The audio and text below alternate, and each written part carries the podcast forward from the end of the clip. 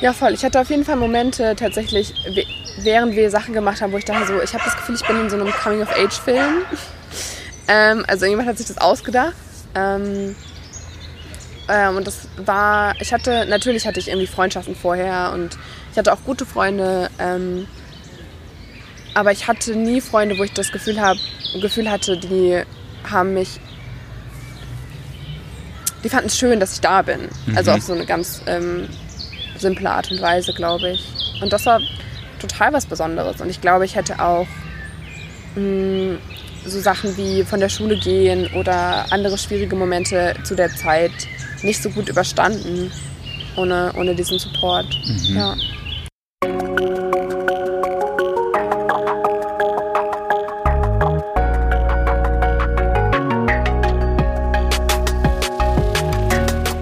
Herzlich willkommen zu einer neuen Folge von Somewhere Over the Hay Bale. Ich bin Fabian und porträtiere diesen Podcast queere Menschen, die auf dem Land groß geworden sind oder im ländlichen Raum leben. Ich möchte so mehr Licht auf ihre Lebensrealitäten, Erfahrungen und Perspektiven richten. Denn queeres Leben existiert auch jenseits der großen Städte. Und dafür spreche ich in dieser Folge mit Fee. Fee ist in Dettenheim in Baden-Württemberg groß geworden. Und irgendwie klingen viele Sachen in Fees Jugend richtig gut. Queerer Freundinnenkreis, Politgruppen und unterstützende Eltern. Wenn er nicht die Schule gewesen wäre und Fees Kampf mit institutionalisierter Bildung. Mit Fee spreche ich deshalb über Strukturen schaffen und Strukturen finden, ungewöhnliche Bildungsbiografien und wie queere Lernprozesse mit der eigenen Elterngeneration aussehen können. Hallo Fee. Hallo. Ich freue mich total, dass ich dich heute interviewen darf. Ich habe nämlich mit dir gleich zwei Premieren zu feiern tatsächlich. Das eine ist, du bist die erste Person, die ich outdoor interviewe. Das finde ich, ganz äh, find ich ganz aufregend und ganz angenehm, weil äh, die Sonne so schön scheint und wir ja. hier im Park sitzen können. Ähm, und du bist die erste Person, die mir geschrieben hat, hey Fabian, ich habe deinen Podcast gehört und das ist meine Story. Hast du nicht Bock, mich zu interviewen? Genau, ja. Das finde ich ziemlich aufregend. Ähm, und Fee, du bist groß geworden in Dettenheim. Ja. In Baden-Württemberg. Allerdings, ja. Allerdings.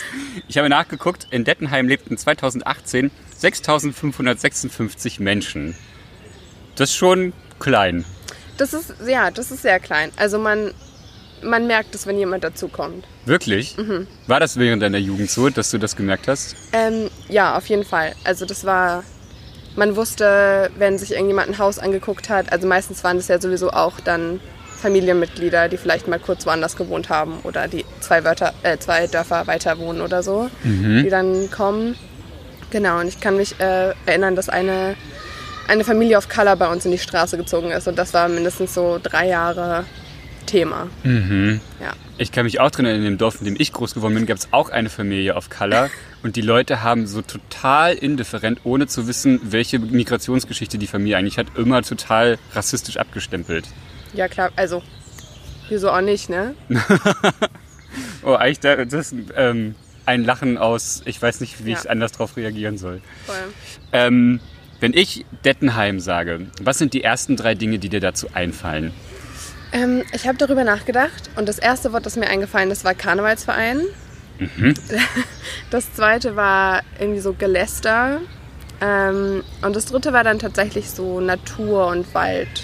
Mhm. Ja das mit Natur und Wald, das kommt, also, oder Berge kommt auch relativ häufig, mhm. weil das, der große Vorteil von so Dörfern sind ja einfach, dass die in so schöner, krasser, mhm. beruhigender Natur gelegen sind. Was hat es mit dem Karnevalsverein auf sich? Ja, ich, also man konnte ähm, in Dettenheim tatsächlich nur zwei Sachen machen, drei. Also man konnte in, zum CVJM, zum, zur irgendwie christlichen Jugendgruppe. YMCA. Genau, ja. Ähm, leider nicht so gay, ähm, wie normalerweise die Assoziationen jetzt heute für mich damit sind. Äh, genau, oder man konnte Fußball spielen oder halt äh, Garde tanzen. Ähm, und, und, hast du eins von den beiden Sachen gemacht? Genau, ich habe gerade getanzt, weil äh, alle, inklusive mir selbst, damals davon ausgegangen sind, dass ich ein Mädchen bin. Ähm, deswegen musste ich dann natürlich Garde tanzen. Äh, ich war sehr, sehr schlecht darin. ähm, ich konnte rechts und links nicht auseinanderhalten, was keine guten Voraussetzungen zum Tanzen sind. Mhm. Ähm, genau, und es war einfach echt so, wie man sich das so in so einer Reality-TV-Sendung vorstellt, mit Intrigen und ähm, Wirklich? gestörtem Essverhalten. Und äh, ja, wir mussten auch alle so blonde Perücken tragen. Ähm, und hatten so kleine Röckchen an mit Pailletten drauf. Mhm. Was Ja. gab's da so für Intrigen? Ich bin ganz neugierig. Äh, Ach ja, also ähm, es gibt doch diese Serie Dance Moms, heißt die, glaube ich. Mhm. Ja, also, also es gab dann auch so Dance Moms, die Ah, ja. versucht haben, die anderen äh, konkurrierenden äh, Kinder irgendwie rauszukicken, damit ihre Töchter im Wettbewerb tanzen können und solche Sachen. Mhm. Ja. Und wie lange hast du das gemacht? Ich habe das richtig, richtig lange gemacht, ähm, weil ich so Angst davor hatte, auszusteigen, ähm, weil das so eine, das mit so einer ähm, Scham in dem Dorf verbunden gewesen wäre, da mich rauszuziehen. Und ich habe das bestimmt acht Jahre oder so gemacht Krass. und bin halt nie besser geworden. Okay. Ja. Ich kenne das ein, ein bisschen ähnlich tatsächlich. Ähm, es gab so einen Moment, in meiner Jugend so einen Moment, als ich noch so Teil der Local Dorfjugend war, ähm, dass irgendwie alle der Meinung waren, sie müssen jetzt geschlossen in die Freiwillige Feuerwehr eintreten, aber nicht Ja. aus noblen Gründen, sondern weil sie da richtig hart saufen können. Und ich gemerkt habe, ich möchte da nicht mitmachen. Und tatsächlich, weil ich einmal diese Sachen nicht mitgemacht habe, war ich auf einmal so raus. Also ich war zu mehreren Punkten aus der lokalen Dorfjugend raus. Ich krieg das auch nicht mehr alles auseinanderklamüsert, weil mal ist mal in, mal ist mal out, äh, mal ist mal cool, mal ist mal nicht so cool. Äh, genau, aber das mit der Freiwilligen Feuerwehr ist mir auf jeden Fall sehr hängen geblieben. Was hat es mit dem Geläster auf sich? Ja, ich glaube, das, das kommt da so mit rein und ähm, also meine Familie ist auch zugezogen und das war, äh, das, das war was Besonderes, dass, dass meine Eltern aus der Stadt kamen und dann meine Mutter nicht mal aus Karlsruhe, also der nächstgrößeren Stadt, sondern Mannheim. Also das war irgendwie schon so, ähm, hatte einen anderen Dialekt äh, und so und Genau, meine Eltern äh, sind auch nicht verheiratet, mein Bruder und ich wurden nicht getauft und das waren alles so Sachen, das waren sehr große Themen, die irgendwie, auf die wir auch immer wieder angesprochen worden sind. Ja, Ist das so eine religiös-konservative Gegend? ähm, ja weil es sonst keinen anderen Wertekodex gibt, an dem man sich halten kann. Und dann gibt, also dann ist es halt die Kirche so. Und du hattest mir ja im Vorgespräch auch gesagt, ähm, du bist ja auch aufgefallen im Dorf. Du hattest ja, Ja. auch gemeint, du hattest mal so pinke Haare Genau, äh, ja. und äh, war, hast dich auch so ein bisschen queerer gegeben von deiner Gender-Performance her. Ja. Ähm, warst du auch Teil dieser Lästereien dann? Ja, auf jeden Fall. Ähm, Also nicht Teil, aber Gegenstand ja, dieser Ja, Lästereien. genau, auf jeden Fall. Also ich, ich hatte ein sehr frühes Coming Out, das auch so viel damit zu tun hatte, dass ich, glaube ich, schon auch so in meiner eigenen, vielleicht so Fantasiewelt ein bisschen gelebt habe, in der es für mich nicht so ein großes Thema war. Und ich dachte, für die anderen ist es dann wahrscheinlich auch nicht so ein großes Thema. War es natürlich aber trotzdem. Und natürlich auch die Intersektion von so, man ist vielleicht queer, dann, dann war ich auch ein Teenager, der nicht so normschön war. Ähm, ich habe in der Oberstufe irgendwann aufgehört, meine Beine zu rasieren. Also das waren lauter so Sachen, die irgendwie aufgefallen sind und ja, die dann Thema von so Gegenstand von so Lästereien waren. Genau. Inklusive dem Klassiker von ähm, die Person äh, gafft bestimmt die anderen Mädels an in der Sportumkleidekabine, wo ich immer dachte, so dafür brauche ich nicht die Sportumkleidekabine, aber keine Ahnung, Ja. genau. ja, das ist so ein Klassikervorwurf. Ja, Ne? Ich kenne das auch. Wenn ich einmal so offen fragen darf, du bist non-binary Mhm. und bi, hast du mir gesagt. Ja, ne? genau. Ähm, kannst du einmal vielleicht sagen, wenn du magst, was das bedeutet für Menschen, die nicht wissen, was das bedeutet? Genau, also für mich bedeutet non-binary oder nicht binär sein einfach, dass es für mich kein keinen Moment gibt in meinem Leben, wo ich mich entweder vollkommen irgendwie männlich oder vollkommen weiblich fühle. Und das ist auf jeden Fall eher was, was sich bewegt oder ähm, wozu ich eine, eine fluide vielleicht Beziehung habe oder genau, das sich so ja einfach bewegt für mich. Ähm, und ich, mir ist auch klar, dass nicht-binär auch irgendwie ein komisches Wort ist, weil es nur äh, das beschreibt, was es nicht ist und nicht irgendwie das beschreibt, was es ist. Ähm, Stimmt. genau. Und Krass, habe ich noch nie drauf geguckt, ehrlich gesagt. ja, ähm, und also so, ich wünsche mir auch manchmal selber, dass ich besser beschreiben könnte, was es ist. Aber das ist zum, zum einen irgendwie sehr intim und zum anderen ähm, auch merke ich, dass es was ist, was ich für mich weiß, aber was vielleicht sich nicht immer in Sprache übertragen lässt, um es mit anderen Leuten so zu teilen. Genau, und bi bedeutet für mich einfach, dass ich ähm, an Menschen irgendwie interessiert bin, romantische Gefühle für Menschen entwickeln kann, die ein ähnliches Geschlecht haben wie ich oder ein anderes.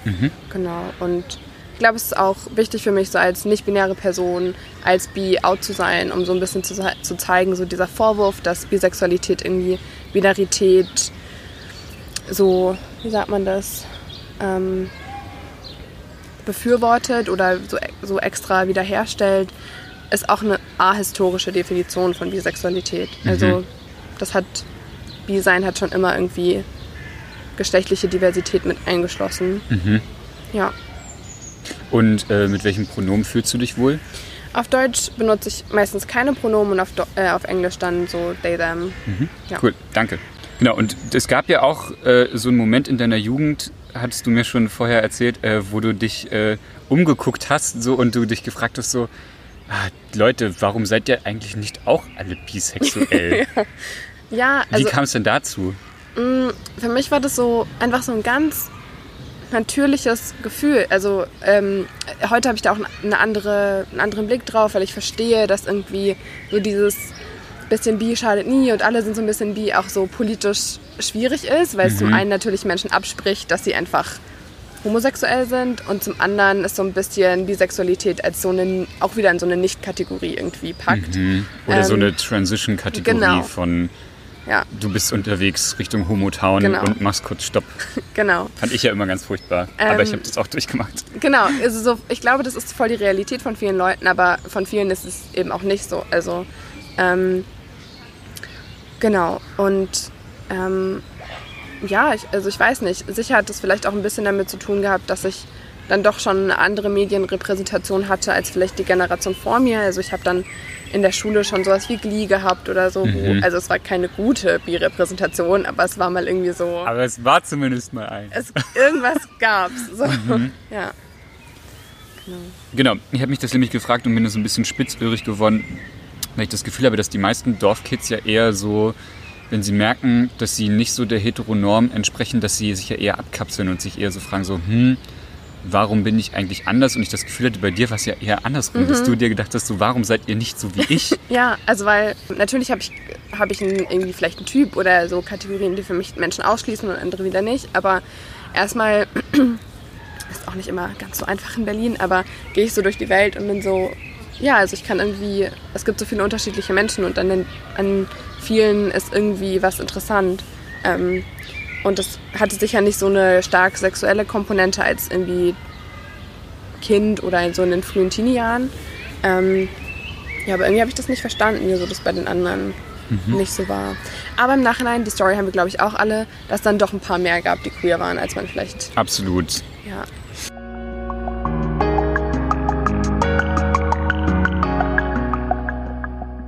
Ähm, haben denn die anderen, also als du dein Coming Out hattest, haben denn die anderen verstanden, ähm, was das bedeutet, dass du dich als bisexuell identifizierst? Ja, ähm, weiß ich nicht, aber ich habe letztens ein Geburtstagsgeschenk gefunden, das ich ähm, bekommen hatte von einer Freundin damals, vielleicht zum 14. Geburtstag oder so. Und das war ein selbstgemachtes Lesezeichen, ähm, wo sie sich die Mühe gemacht hatte, all die verschiedenen Leute, die ich irgendwie hot fand, auf ein Lesezeichen zu machen, so mit selber ausgeschnittenen Bildchen und so. Uiuiui. Ähm, genau, und das war schon, also das war, das war nochmal so schön zu sehen, okay, die Leute haben es vielleicht nicht verstanden, es gab Leute, die drüber gelästert haben oder so, aber es gab auch so diese Momente von so, wir sehen das und wir, also es ist dann halt nicht nur irgendwie ein Lesezeichen mit Hotten Boys drauf, sondern auch leer von Gossip Girl. Und deine Eltern waren ja auch ziemlich supportive, ne? Ja, eher so unbeteiligt supportive. Okay. Also das war einfach kein. Ich hatte eher so dieses Ding, dass ich dann noch ein paar Mal irgendwie erklären musste, dass ich nicht lesbisch bin. Ähm, weil ich schon irgendwie dann eine androgynere Präsentation hatte und dann irgendwie eine Freundin hatte und so. Und ich glaube, dann meine Eltern einfach gedacht haben, ja, irgendwie unser Kind ist lesbisch und dann nochmal sagen so, nee, ist es nicht. Ähm, genau, das war eher so ein bisschen das Problem, aber in großen Anführungsstrichen. Mhm. Kannst du dich daran erinnern, wie das war, äh, als du dich bei ihnen geoutet hast?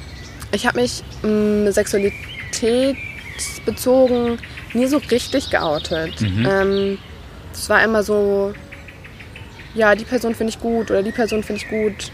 Ähm, ich habe auch früh mit so Aktivismus angefangen und das war, da war schon früh so viel queerer Aktivismus dabei und dann ist meine Mutter halt mit mir zum CSD gegangen und dann war das irgendwie so. Zu welchem? Zum Karlsruher CSD.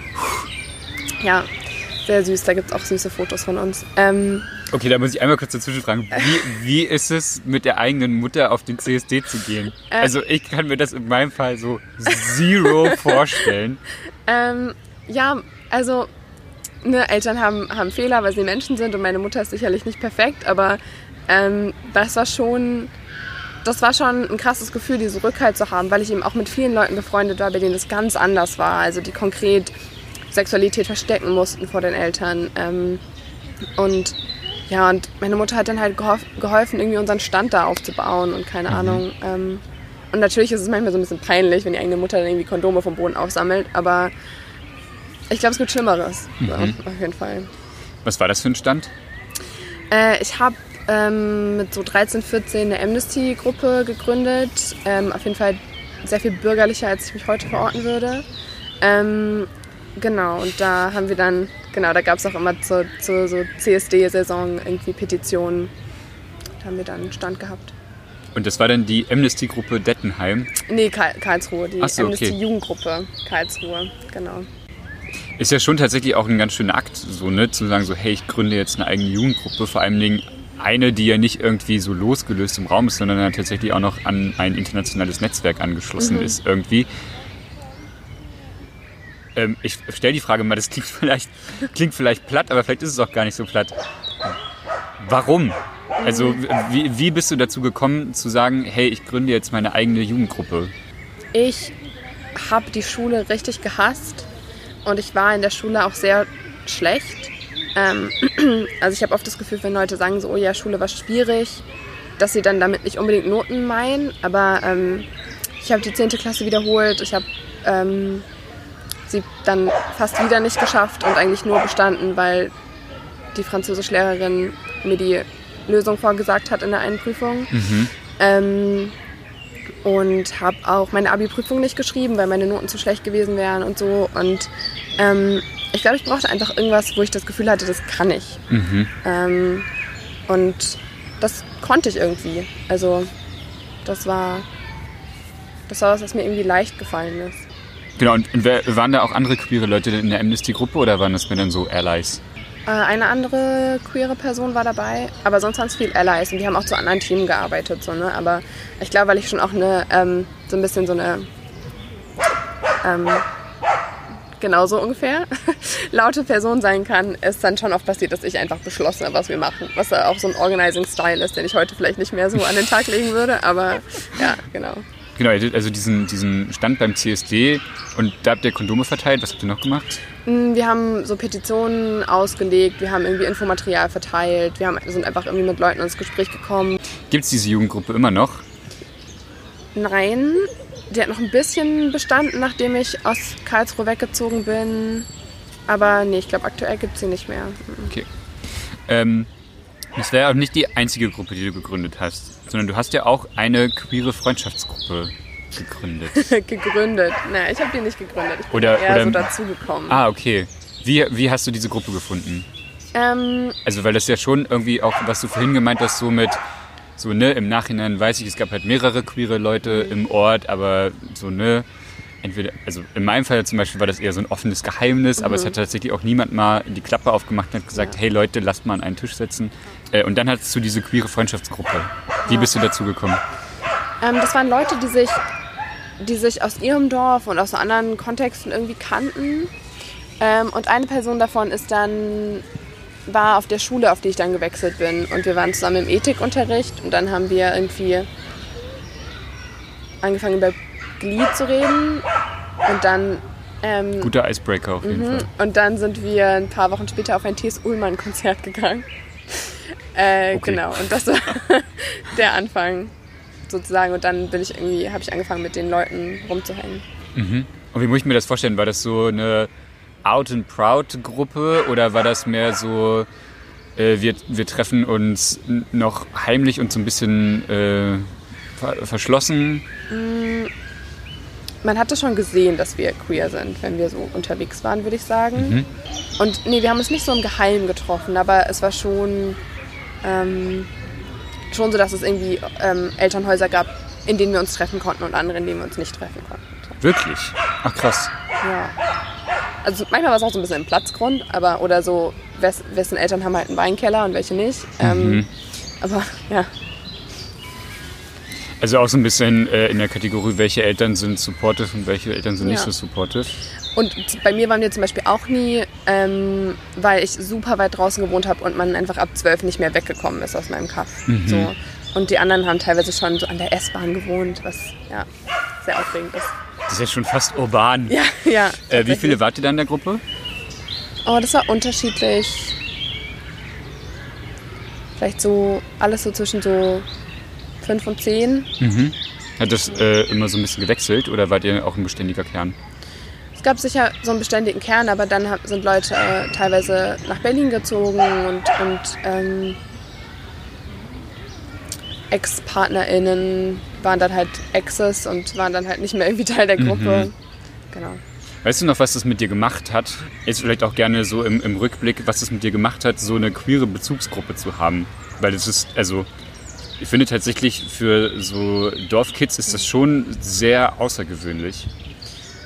Ja, voll. Ich hatte auf jeden Fall Momente tatsächlich, während wir Sachen gemacht haben, wo ich dachte so, ich habe das Gefühl, ich bin in so einem Coming-of-Age-Film. Ähm, also jemand hat sich das ausgedacht. Ähm, ähm, und das war, ich hatte, natürlich hatte ich irgendwie Freundschaften vorher und ich hatte auch gute Freunde. Ähm, aber ich hatte nie Freunde, wo ich das Gefühl, hab, Gefühl hatte, die haben mich die fanden es schön, dass ich da bin. Also auf so eine ganz ähm, simple Art und Weise, glaube ich. Und das war total was Besonderes. Und ich glaube, ich hätte auch mh, so Sachen wie von der Schule gehen oder andere schwierige Momente zu der Zeit nicht so gut überstanden ohne, ohne diesen Support. Ja. Und habt, habt ihr dann auch explizit über queere Sachen geredet? Ja, also es war ein großes Thema, aber halt auf so eine Art und Weise von, das ist jetzt nicht, ne, wir sind jetzt keine Supportgruppe, wo wir im Kreis sitzen und sind so, hallo, mein Name ist Fee, ich bin Bi oder so, ähm, sondern es war, ne, wie man das vielleicht auch aus Berlin dann teilweise kennt, so es ist halt einfach das Wasser, in dem man schwimmt, auf eine schöne Art und Weise. Ja. Hast du noch Kontakt zu den Leuten? Zu manchen ja, zu anderen ja, gab es Konflikte, in denen auch ich mich teilweise nicht so cool verhalten habe. Und dann, dann gehen Freundschaften halt auch irgendwie vorbei. Aber die, zu den meisten habe ich trotzdem noch irgendwie ja, einen einen Kontakt von, man weiß, was die andere Person so macht. Okay. Und weil du schon, ähm, genau, ich würde da vielleicht noch eine Frage dazwischen äh, gerätschen. Du hattest vorhin schon äh, erwähnt, ähm, du hattest dich bei deinen Eltern nie so richtig explizit geoutet, aber du hattest zwischendurch auch mal eine Freundin gehabt. Ja. Okay, du hast, du hast diese queere Freundschaftsgruppe, du hast eine Amnesty-Gruppe Ja. und du hattest in Dettenheim eine Freundin. Nee, da, da waren wir, also da waren wir gerade ein paar Monate nach Karlsruhe gezogen. Das war ein Jahr, bevor ich dann auch weg, also ausgezogen bin, Ah ja, okay. gekommen bin. Aber genau, Wie hast du die kennengelernt? im Internet. Im Internet. Ja. Ich bin ja ein großer Verfechter des Online-Datings, Ja, muss ich sagen. Ähm, ja, also daten Leute anders heutzutage. Das, also, also im Sinne von, findet man irgendwie Beziehungen nicht online? Mhm. Das frage ich mich manchmal. Nee, genau. Ähm, genau, sie hat, äh, sie hat in England gelebt und es war auch eine Fernbeziehung und es war, Mhm. genau, es war alles nicht so einfach, aber es war trotzdem, ja, mh, ich habe das Gefühl, ganz viele erste Beziehungen sind so voll der Trainwreck und am Ende sind die Leute so, was zur Hölle habe ich da eigentlich gemacht? ja, total. Ähm, und also diesen Moment habe ich auf jeden Fall auch, aber im Großen und Ganzen fühle ich mich voll privilegiert, weil es eine total schöne Beziehung war. Ja. Wie habt ihr das gemacht zwischen Karlsruhe und England? Billige Ryanair-Flüge. genau, also wir haben uns schon versucht, so alle zwei Monate zu sehen. Mhm. Ja, Wie lange hat das gehalten? fast zwei Jahre. Okay, krass. ähm, ich merke gerade noch, ich würde gerne noch mal kurz was zu diesem Online-Dating sagen. Ja. Weil jetzt habe ich ja tatsächlich so eine Plattform und ich halte mich ja mit meinen Meinungen immer sehr zurück, aber bei Online-Dating möchte ich tatsächlich sagen, Online-Dating finde ich persönlich vom Prinzip her total großartig. Ähm, und mir ist das tatsächlich sehr bewusst geworden, als diese große Tinderwelle kam. Mhm. Ähm, und so heterosexuelle Menschen vor allen Dingen angefangen haben, so zu tindern die ganze Zeit. Scandalous. Äh, und dann alle, genau, und das war immer so total scandalous. Und dann weiß ich noch, ich habe mich mit einer Person so richtig stockhetero unterhalten und ich meinte auch so, ja, ist mir ja schon ein bisschen peinlich, dass ich so Tinder und so. Und dann habe ich gesagt so, also das, so, ne, das geht nicht, weil rate mal, wie sich queere Leute so kennenlernen. Und dann weiß ich noch, hat mir diese Person damals gesagt so, ja, also ich war auch sehr lange Single, muss ich sagen. Mhm. Und das hat mir natürlich als queere Person sehr zu schaffen gemacht, weil so ja. du kämpfst halt mit Gefühlen von Selbstliebe und allem drum ja. und dran. Und das hat mir sehr zu schaffen gemacht. Und die Person hat mir gesagt so, ja Fabian, du musst doch nur raus in die Welt gehen und das machen, du verdrehst schon die Augen, super. äh, du musst doch nur rausgehen in die Welt und das machen, was du gerne machst, dann lernst du schon jemanden kennen. Und ich merkte, das geht nicht. Du kannst einer sexuellen Minderheit nicht sagen, die Leute sind überall, weil sie sind nicht überall. Vielleicht sind sie in Berlin ein bisschen konzentrierter, aber das, also. Ja, also das ist absurd. Und also ich verstehe verstehe voll dieses Gefühl von, äh, meine, meine, meine Queerness, äh, ähm, der fehlt zum Teil, wenn ich nicht in einer Beziehung bin, wo mhm. Leute es dann auch von außen sehen können oder wo ich mich nochmal irgendwie. Ne, weil natürlich, natürlich stellt man sich immer gegen dieses Vorurteil von wegen so, ja, du musst es nur mal mit hier Gender einfügen, probieren, dann wirst du schon merken, dass du eigentlich hetero bist. Ähm, und natürlich ist das Bullshit, aber trotzdem möchte man sich irgendwie als queere Person auch irgendwie ausprobieren oder keine Absolut. Ahnung.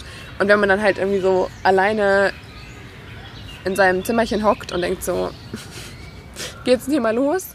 ähm, dann ähm, dann äh, kann ich voll verstehen, dass das voll der Struggle ist. Ja.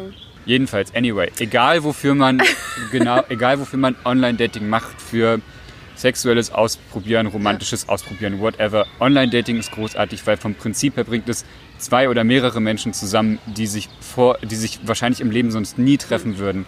Deswegen Shoutout, wenn ihr Online-Dating macht, geile Sache, steht dazu. Mein Rant is over.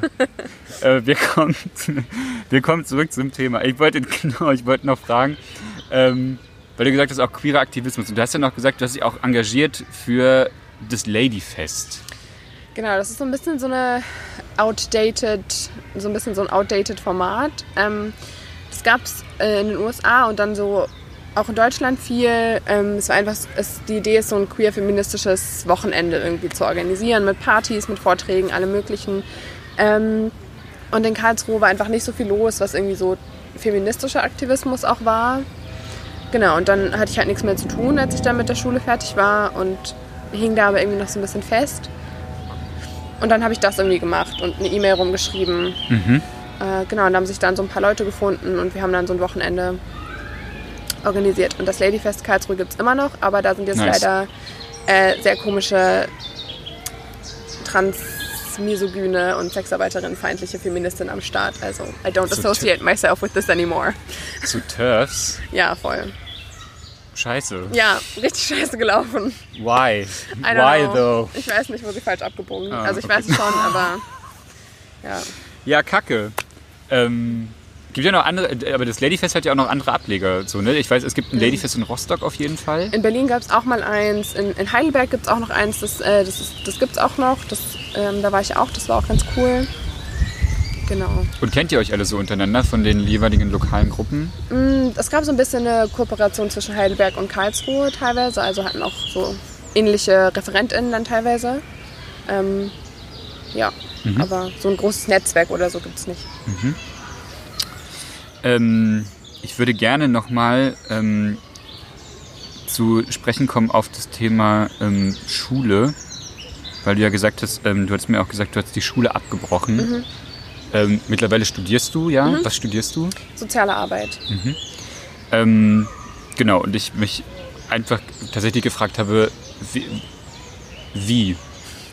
Also, ähm, so, so, ne, also auch im Sinne von, Schule ist halt ein Kacksystem so und Leute strugglen da richtig mhm. hart, aber es gibt halt irgendwie auch scheinbar ja Möglichkeiten, dass du dann trotzdem entgegen allem Urkunden und was man dann nicht alles bekommt, halt trotzdem irgendwie das machen kannst, was, worauf du Bock hast, mhm. allen Hörens. Was, was ist da bei dir passiert vom Schul... Also, ja. warum hast du die Schule abgebrochen?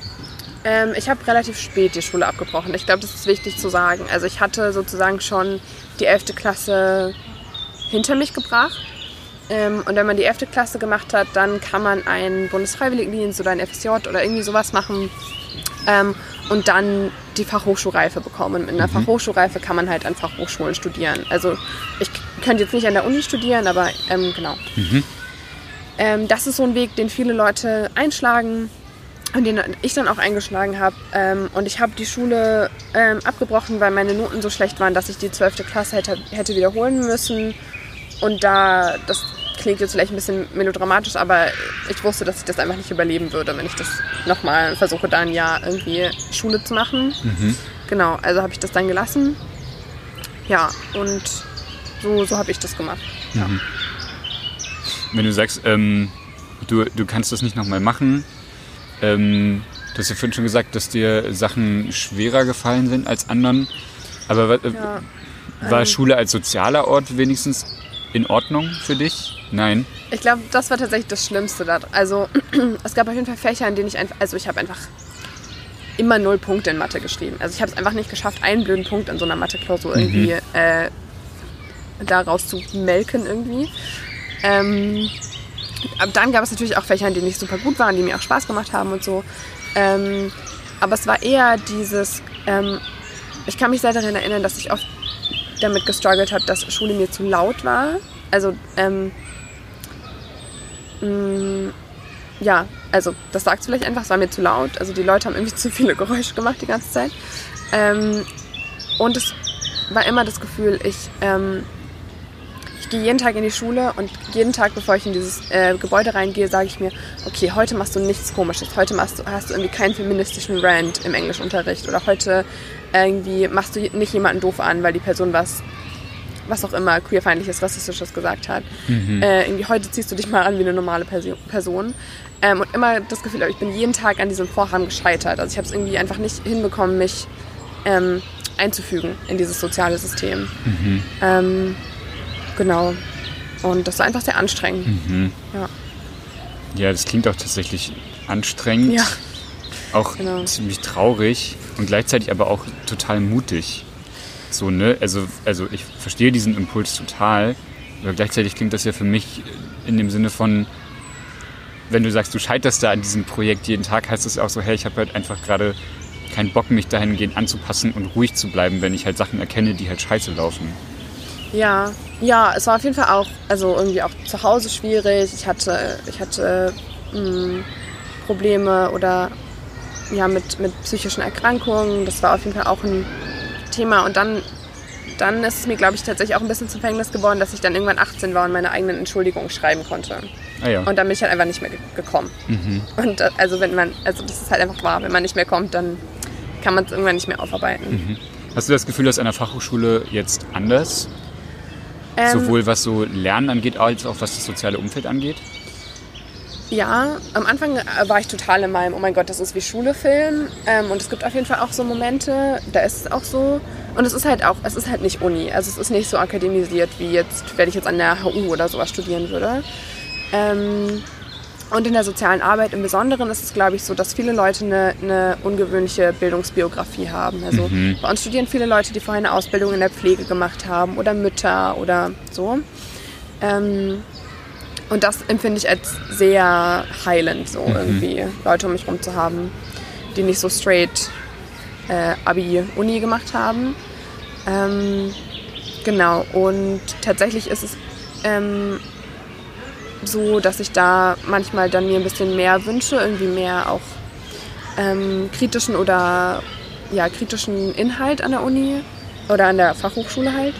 Ähm, aber es ist, ich krieg's halt hin und das ist schon auch eine schöne Erfahrung, mal zu merken, so, oh, okay, ich scheitere nicht immer an allem, was irgendwie in einem Klassenzimmer-Setting passiert, sondern mhm. das geht auch irgendwie. Mhm. Cool. Ja.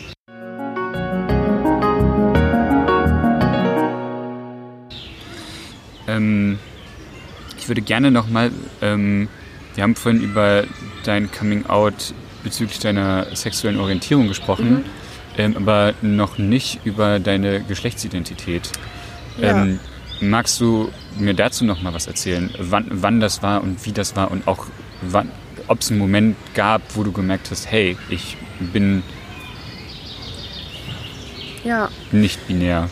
Ja, ähm, ich weiß nicht, ob es so einen richtigen Moment gab. Ähm, aber nachdem ich dann nicht mehr zur Schule gegangen bin, hatte ich schon das Gefühl, ich hatte, da waren, wurden plötzlich Ressourcen freigesetzt, mich mit Themen zu beschäftigen, mit denen ich mich vorher nicht beschäftigen konnte. Ähm, und Geschlecht war auf jeden Fall was, was dazugehört hat. Mhm. Ähm, du hast äh, genau, du hast mir auch gesagt, die Genderbox der Pandora. Ja, so ein bisschen hat sich das angefühlt, weil es war natürlich, da war natürlich auch so ein Gefühl dabei von so, oh, ich kann jetzt nicht auch noch trans sein. Also das, das ist jetzt irgendwie mhm. nicht wahr. Ähm, ähm, aber ich hatte viele nicht-binäre Leute in meinem Umfeld. Ich hatte eine Person, die genau schon ein konkreteres Coming Out, auch mit ähm, Transition und sowas hatte, ähm, was auf jeden Fall voll geholfen hat. Und, und dann bin ich auch nach Berlin gezogen und so, wo, ja, ich, also, genau, ich glaube, dass das dann schon nochmal einfacher ist, hier zu sehen, okay, das ist eine Lebensrealität, die, die möglich ist. Mhm. Ähm, Darf ich kurz dazwischen fragen? Ähm, war das auch mal Thema in eurer äh, queeren Freundesgruppe, in eurer queeren Freundesgruppe? Ja, auf jeden Fall. Ähm, da gab es viele Menschen, die sich als nicht binär geoutet haben. Mhm. ähm, und glaube ich auch ähnlich wie ich, dann manchmal ist da auch so ein Gefühl von so Blech, Gender. Also so, es ist so, oh, es ist so anstrengend, es macht so alles keinen Sinn. Und wenn man sich so in der Welt rumguckt und sich überlegt, was Gender eigentlich für eine Kategorie ist, dass man dann denkt, so, boah, hat damit mich irgendwie nichts zu tun haben. Mhm. Ähm, genau, also nicht nur, aber auch. Ähm, genau, und ich habe mich da viel mit rumgequält und ähm, viel, ich, viel diesen Anspruch gehabt, so ich muss das jetzt irgendwie wissen und ich muss, ich muss mich ähm, lesbar machen für andere Leute. Ähm, und das ist auch immer was, was mich immer im Outing so vor der Familie gehemmt hat, weil ich dachte so, die kennen mich irgendwie als die Person, die ich bin. Mhm die jetzt nicht eine super, ich bin nicht super maskulin oder super, also so. Und das war immer das Gefühl, die glauben mir das dann nicht, wenn ich sage, ich bin irgendwie kein, keine Frau. Ähm, genau, aber und das Coming Out war auch nicht, auf jeden Fall nicht so smooth wie das irgendwie um Bisexualität. Es sind auf jeden Fall Tränen geflossen und es war das Klassische von, du kannst jetzt nicht erwarten, dass wir einen anderen Namen benutzen oder so, weil du warst die ganze Zeit unsere Tochter. Ähm, aber auch mit Zeit hat sich da viel verändert und ähm, sie versuchen es. Und meine Mutter vor allem hat sich sehr engagiert. Mhm. Ja. Ich glaube nicht, dass sie es verstehen, aber ich glaube, sie sind so okay. Mhm. Ja. Und es ist ja auch spannend, ich habe ich hab das in einer anderen Folge schon mal gesagt, ich glaube, dass ja auch spannend und ich meine das spannend im Sinne von wirklich auf, aufregend bemerkenswert ähm, für äh, Sachen mit seinen Eltern ja irgendwie auch eine Sprachlichkeit zu finden. Mhm. So, ne? Äh, ich merke das ja auch bei meinen Eltern so, ähm, gerade bei meiner Mutter, die sich sehr bemüht, eine Sprachlichkeit irgendwie für meine sexuelle Orientierung zu finden. Und dabei bin ich ja in Anführungsstrichen so klassisch homosexuell. Ähm, genau, und ich merke aber, da sind so Prozesse. Und genau, ich hatte, ja. Ja, meine Eltern sind auch nicht, meine Eltern haben beide nicht studiert, also so Hauptschul- und Realschulabschluss gemacht. Ähm, das, also genau, ich will da nicht so diese Dichotomie aufmachen von wegen so, ähm, so Working Class Parents sind irgendwie alle homophobe oder raffen das irgendwie nicht, äh, gar nicht so.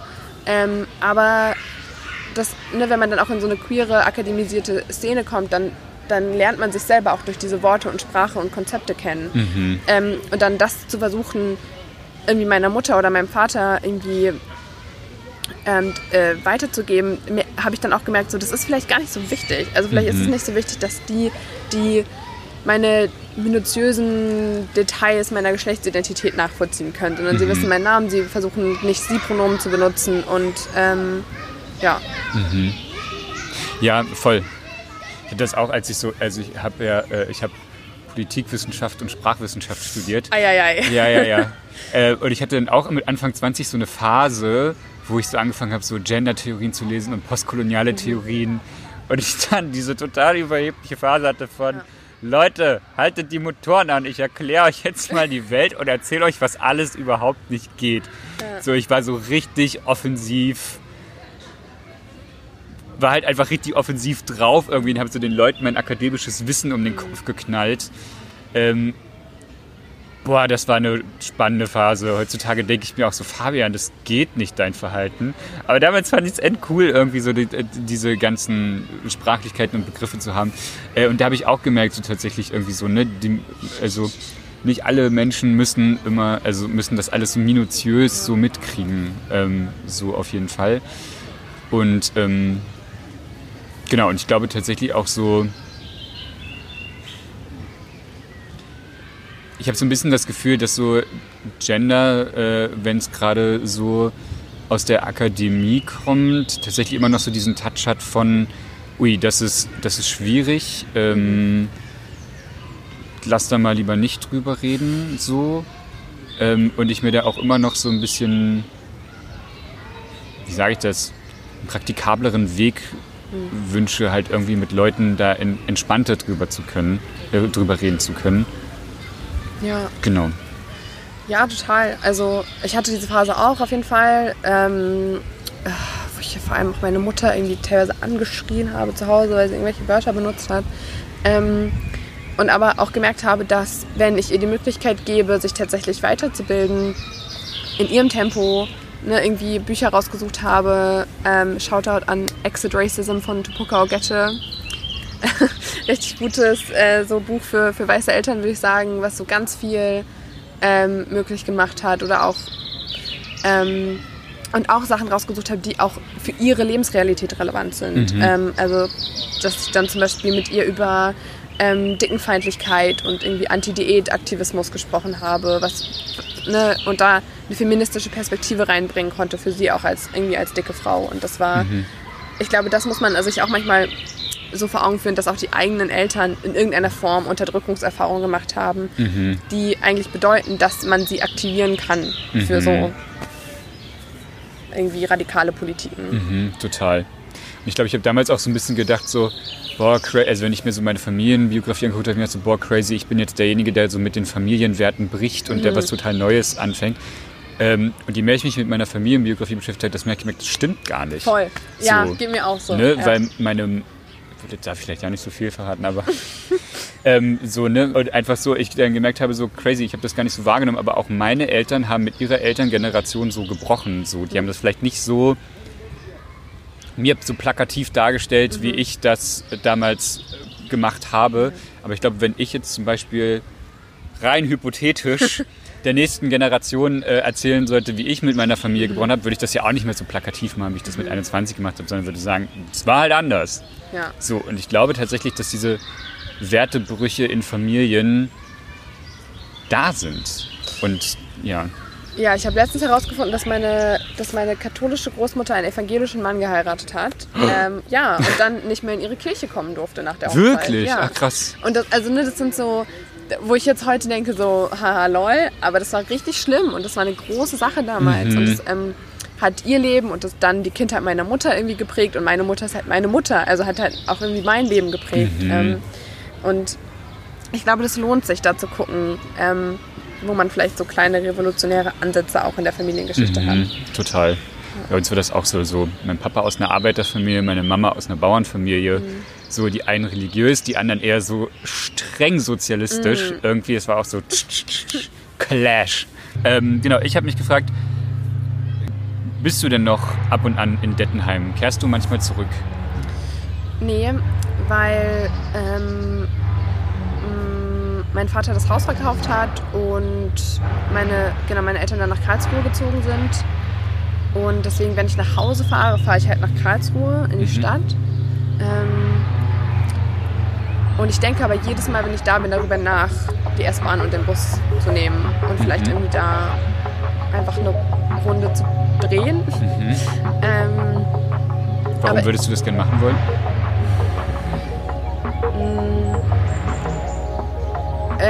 Ich glaube, ich habe manchmal so das Gefühl, wenn ich, wenn ich aus dem Bus steigen würde, dass ich wie so in Flammen aufgehen würde. Also wie so, vielleicht so ein Bild, das man so aus der Kirche hat. Mhm. Das ist so, wenn man so queere Leute, als queere Person in die Kirche kommt, einfach so spontane Flammen aufgehen.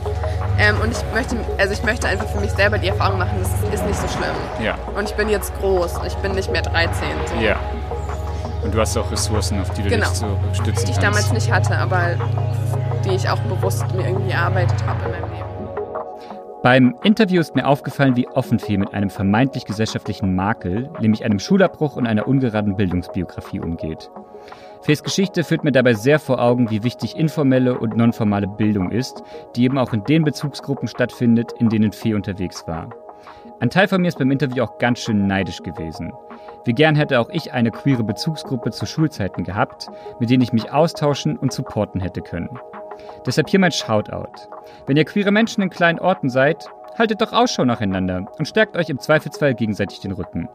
Ihr müsst ja nicht die besten Freundinnen sein, nur weil ihr queer seid, aber seid euch doch bewusst, wie wichtig Solidarität vor Ort sein kann. Und an alle Allies und Verbündete da draußen, wir brauchen auch euch und euren Support, um Räume zu schaffen, in denen Menschen sich ohne Angst und Zweifel finden und outen können. An dieser Stelle vielen Dank, Fee, dass du deine Geschichten mit mir geteilt hast. Und danke, dass dich Hundebellen und Astschreddermaschinen nicht aus der Fassung gebracht haben. Das war Somewhere Over the Hay Bale. Ihr findet mich auf Facebook und Instagram, Spotify, Deezer und Apple Podcasts. Ich freue mich über eure Fragen und euer Feedback. Und wenn ihr merkt, hey Fabian, meine Story ist voll was für deinen Podcast, dann schreibt mir doch gern. Wirklich. Die ersten Menschen haben es schon gemacht, wie zum Beispiel Fee, und es war wirklich großartig. Ich freue mich schon, euch kennenzulernen. Bis dahin.